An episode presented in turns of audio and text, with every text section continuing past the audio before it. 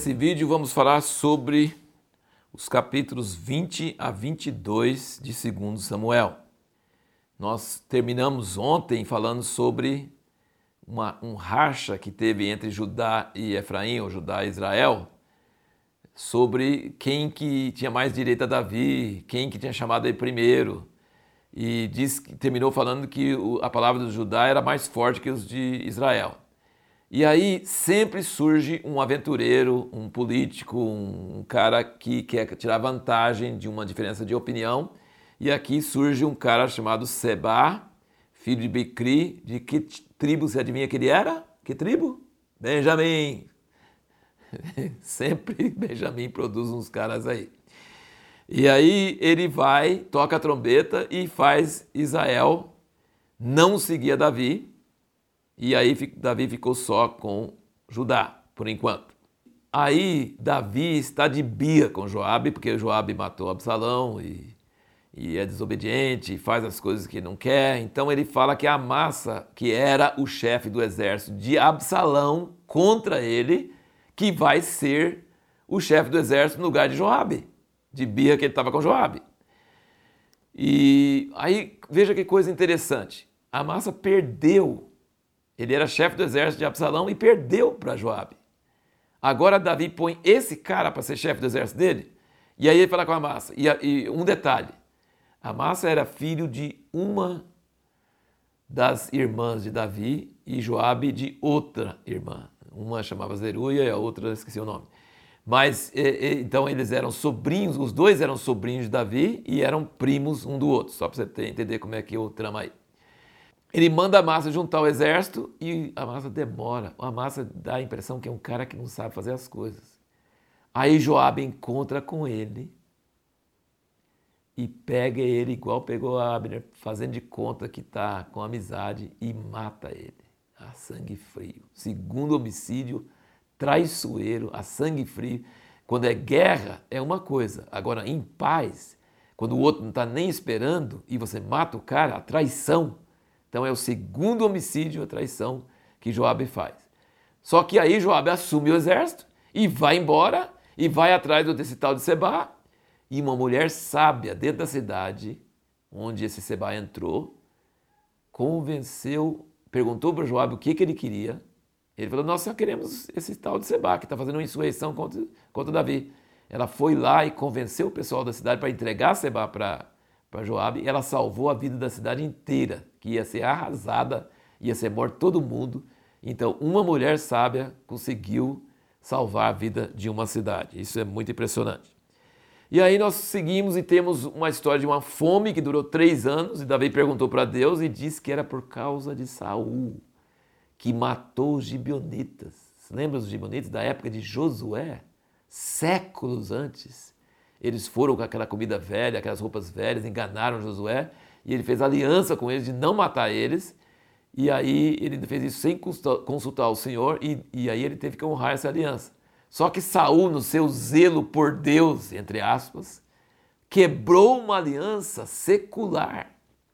E aí agora vem a seca no tempo de Davi por causa dessa aliança quebrada. Aí pergunta os gibeonitas, o que, que é que eu posso fazer para acalmar isso, para afastar a ira de Deus de nós?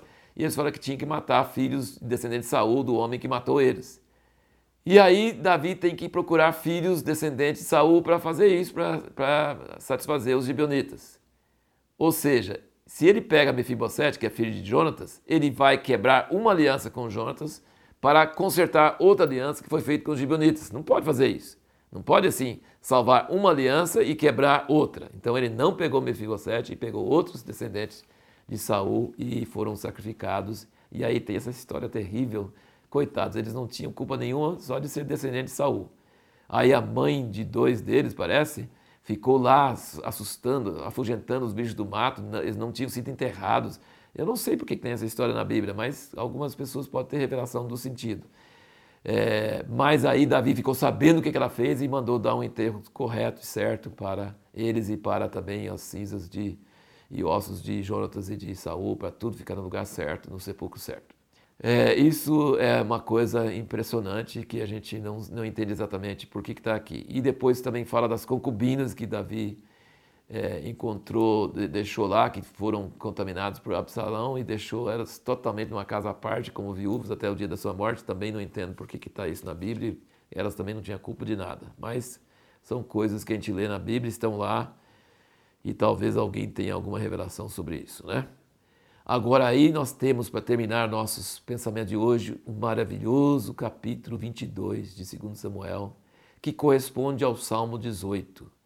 E eu sempre tive problema nesse salmo, porque ele fala, vou só ler uns trechos para você ver onde era o meu problema. Ele diz aqui, no versículo 21, é capítulo 22, versículo 21, recompensou-me o Senhor conforme a minha justiça, conforme a pureza de minhas mãos, porque guardei os caminhos do Senhor e não me apartei impiamente do meu Deus, pois todos os seus preceitos estavam diante de mim, dos seus estatutos não me desviei. Fui perfeito para com ele e guardei-me da minha, da minha iniquidade. Por isso me retribuiu o Senhor conforme a minha justiça, conforme a minha pureza diante dos seus olhos.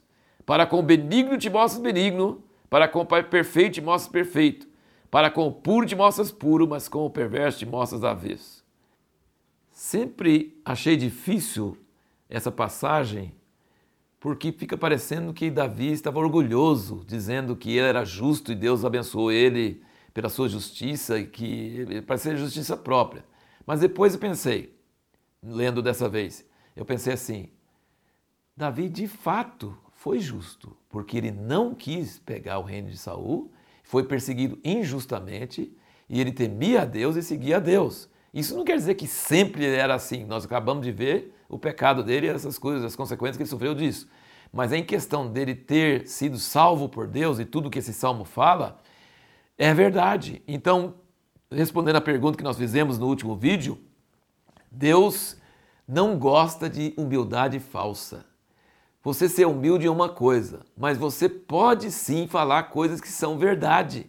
E Davi estava falando a verdade. Ele seguiu o caminho do Senhor e o Senhor recompensou ele pela sua fidelidade. Se ele tivesse vingado Saul, matado Saul, tido ambição por Saul, ele, a história dele ia ser diferente.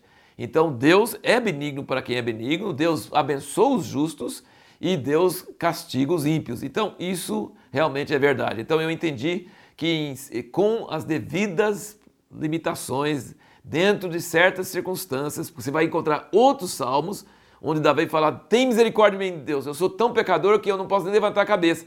Então ele não está dizendo que ele sempre era justo.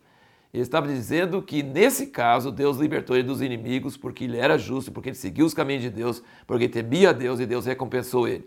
Então isso é um detalhe muito importante de ver nesse salmo. E a outra coisa que eu queria que você visse também é que ele descreve poeticamente como Deus liber, liber, libertou ele, como Deus veio socorrer. Ele diz que Deus montou no querubim, desceu, e a terra abriu, e saiu fogo da boca de Deus como se fosse um dragão, e a terra tremeu, e os fundamentos do mar foram abertos. É claro que Davi não tinha visto nada disso, mas ele descreve com tantos detalhes, e com tanta poesia, e com tanto exagero até, talvez, que realça o poder de Deus para livrar o homem. Eu achei isso maravilhoso, tremendo, e a gente pode crer, não só citar que Deus fez o milagre, mas descrever em termos dramáticos o que Deus fez em nossas vidas. Então você pode conferir isso no, no, no capítulo 22 de 2 Samuel e também no Salmo 18. São, muito, são detalhes muito importantes. E lembre-se, nós precisamos de humildade, mas não de falsa humildade. Não de falar, ah, não, não foi nada, não. Não, se foi, Deus gosta da verdade, ainda mais do que a humildade, Ele gosta da verdade, que nós falemos a verdade. A pergunta que nós vamos responder no próximo vídeo é: Deus pode tirar lucro, tirar coisas boas até dos nossos pecados?